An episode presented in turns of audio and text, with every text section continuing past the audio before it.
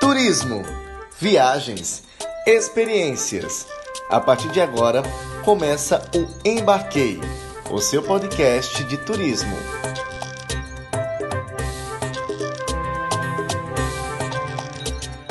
Fala pessoal, tudo bem? Eu sou Kennedy Vasconcelos e tô aqui com a minha parceira Carla Tavares. Tudo bom, Carla? Tudo bem, meu caro amigo Kennedy. Vamos embarcar?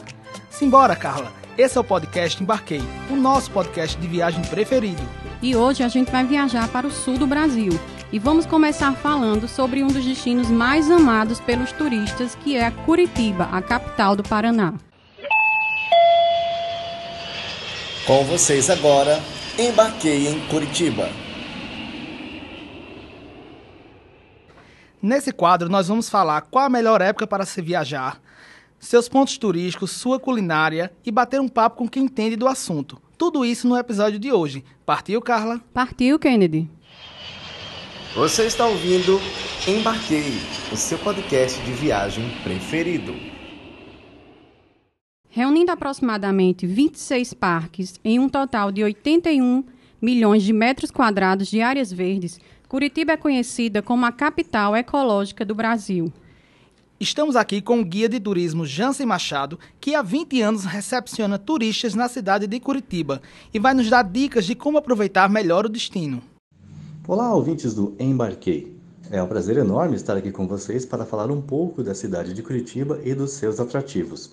Desde já, agradeço mais uma vez por toda a sua atenção. Curitiba se destaca por ser uma cidade organizada, por oferecer uma boa qualidade de vida. Ela é conhecida também por ter mais dias chuvosos do que Londres e ainda ser uma das mais geladas capitais brasileiras. Na sua opinião, qual a melhor época para o turista programar sua viagem? Olha, exatamente por todas essas qualidades que você mencionou já na sua pergunta, Curitiba é visitável durante todo o ano. É naturalmente que em alguns momentos, em algumas épocas do ano, algumas pessoas vão se sentir mais à vontade. Por exemplo, durante o verão, que a cidade fica mais florida, mais colorida. Lembrando, né, o verão para nós aqui do sul é a época em que a precipitação pluviométrica é um pouco maior. O nosso inverno, mais frio e mais seco, também é uma é, excelente pedida. Então, o que nós gostamos mesmo é de receber as pessoas que vêm aqui nos, é, nos visitar. Ao escolher aonde se hospedar em Curitiba, você também irá determinar o tipo de experiência que terá numa cidade que é rica em atrações e tem uma forte personalidade. Para garantir uma boa estadia no destino, qual a sua indicação, Jansen? A pergunta que nós fazemos é: o que você quer? Quer ficar no centro, próximo ah, da, do setor histórico, próximo da Rua 15?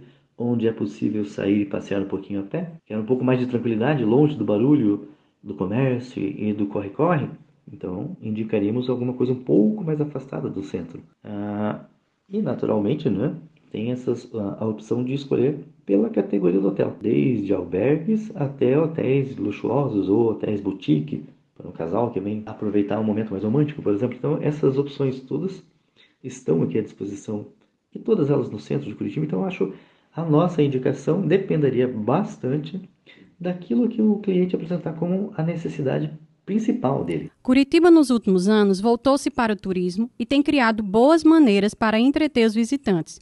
Cantinhos da cidade, que poderiam ficar restritos apenas ao conhecimento dos moradores, se tornaram grandes atrativos. Conta pra gente que cantinhos são esses que não podem faltar no roteiro do turista. Sim, é verdade. A cidade de Curitiba se tornou praticamente um objeto de desejo, né? Ah, já existe uma imagem mental que as pessoas formaram da cidade, é, muito em função da localização geográfica, por ser a capital mais ao sul, por ser a capital mais alta, das nossas condições climáticas, né? por ser a capital mais fria.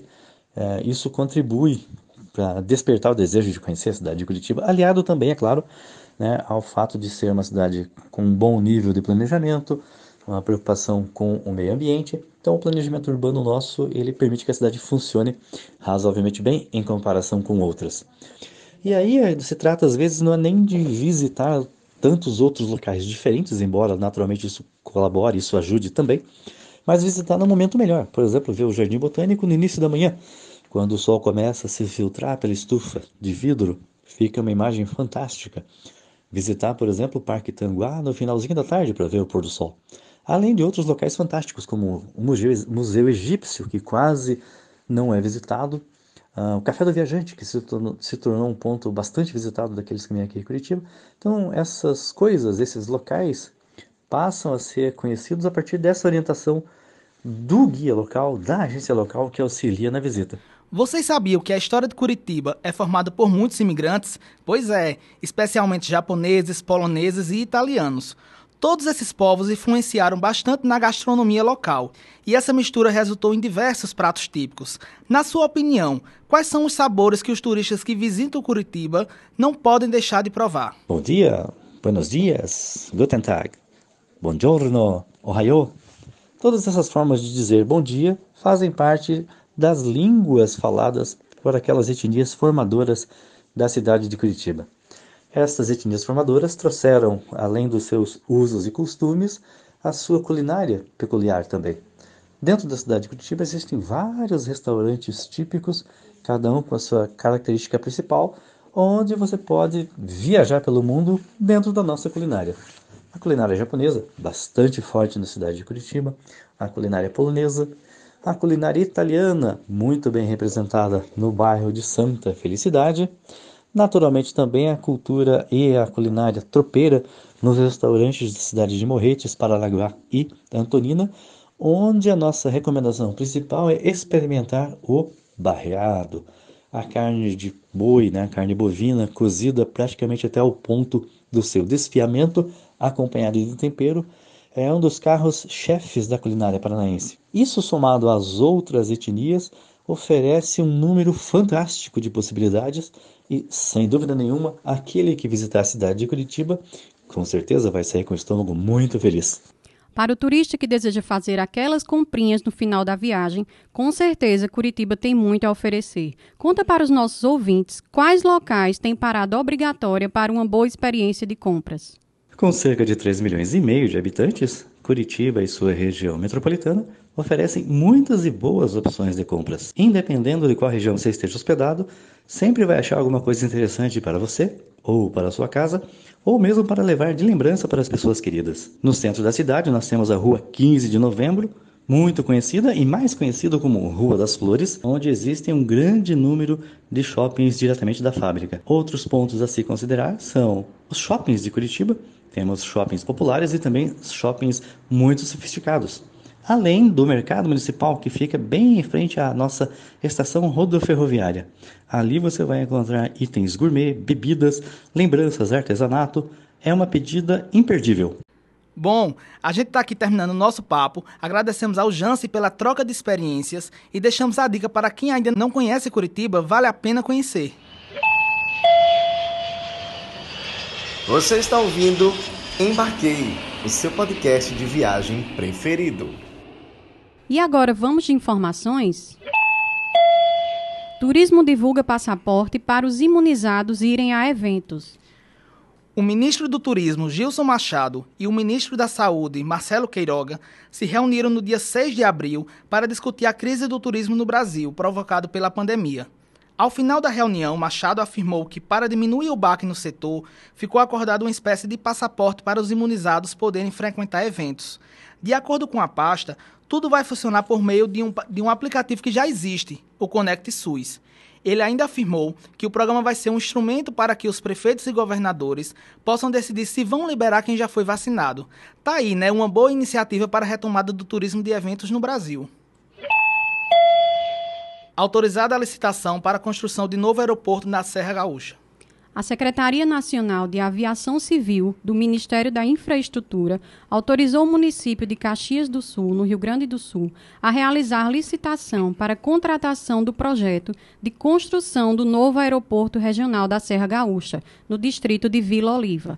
A região é atendida atualmente pelo aeroporto Hugo Cartegiani, que terá sua operação encerrada em breve.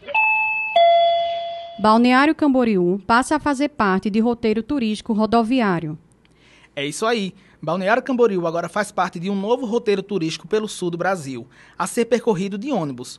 O projeto Trevion em Brasil incluiu a cidade na programação chamada Europa Brasileira, que inclui mais 10 cidades. As viagens terão guia de turismo e saída com no mínimo dois passageiros. Um dos diferenciais é que elas não ocorrerão à noite, pois a intenção é que o turista aproveite as paisagens pelo caminho. Uma boa oportunidade para conhecer um pouco da história do Brasil, sobre a escravatura e a imigração europeia. Itapemirim cumpre exigências da ANAC e vai operar como empresa aérea.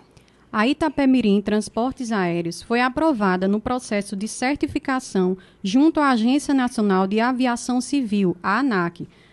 Com isso, ganha concessão para operar voos comerciais de passageiros em todo o território nacional. O início das vendas das passagens aéreas deve começar em breve, assim como será divulgada a data de início dos primeiros voos comerciais e as rotas que a Itapemirim irá operar. Com certeza, mais um marco importante dentro da história da aviação civil brasileira. Esse foi o Embarquei Notícias. Fique agora com o quadro Turistando.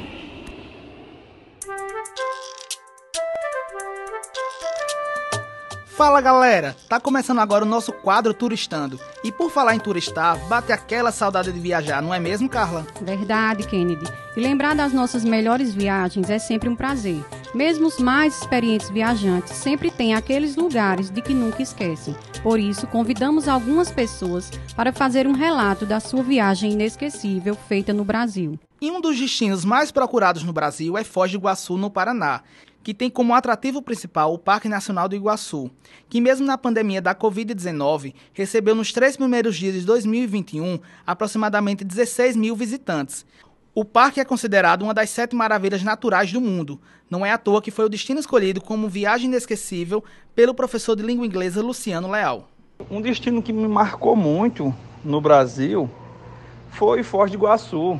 Uma viagem incrível, né, com uh, opções né, de lazer, de turismo inesquecíveis, né? desde o Parque Nacional das Cataratas, né, tanto o lado do Brasil como o lado argentino, né, incríveis. A, a visita à noite argentina, onde a gente passa a fronteira e tem uma noite do tango, achei bem legal. Então, essa foi um dos destinos mais incríveis que eu fiz aqui no Brasil. O Parque Nacional do Iguaçu é aberto para visitação pública de terça a domingo, das 9 às 16 horas. O ingresso para brasileiros adultos custa 50 reais. para crianças até 11 anos e idosos a partir de 60 anos custa 14 reais. É possível garantir o ingresso antecipado através do site cataratasdoiguaçu.com.br. De fato, Foz do Iguaçu é um destino apaixonante por fazer o turista viver raras experiências de contato com a natureza, no maior conjunto de queda d'água do mundo, considerado patrimônio natural da humanidade. E por falar em destino apaixonante, outro roteiro perfeito é a Serra Gaúcha, nas cidades de Gramado e Canela. Além de paisagens naturais maravilhosas, o visitante ainda encontrará uma série de passeios inesquecíveis. É o que nos confirma Rosimere Nascimento, diretora de uma agência de viagens. Uma viagem inesquecível que eu fiz foi para a Serra Gaúcha, para conhecer Gramado. E confesso que fiquei impressionada com o lugar. A cidade é aconchegante, é a população, na sua maioria, descendentes de italianos, portugueses, alemães, transformaram aquele lugar ali num, num, num pedacinho da Europa. Eu, eu, costumo dizer que Gramado é um pedacinho da Europa. É uma cidadezinha agradável, pequenininha, mas assim um povo muito acolhedor, rica nos detalhes. A parte dos parques temáticos, é, a natureza, aquelas hortênsias maravilhosas, que deixam o lugar muito bonito, muito florido. É, a culinária, então, nem se fala, né? A comida é perfeita. A, o vinho, degustar um vinho, um espumante, é, é, é, algo assim que, que você faz e fica com vontade de voltar de imediato. Para completar os momentos inesquecíveis na Serra Gaúcha, o turista deve experimentar o prato tipicamente suíço, que combina bastante com as noites frias do destino. Uma tradicional sequência com fundido de queijo acompanhado com pães e batatas cozidas, seguido de carnes e finalizando com fundido de chocolate que é servido com variedades de frutas da estação. O preço de uma sequência de fundi está entre 50 a 250 reais por pessoa. Sem dúvida, é uma verdadeira experiência gastronômica.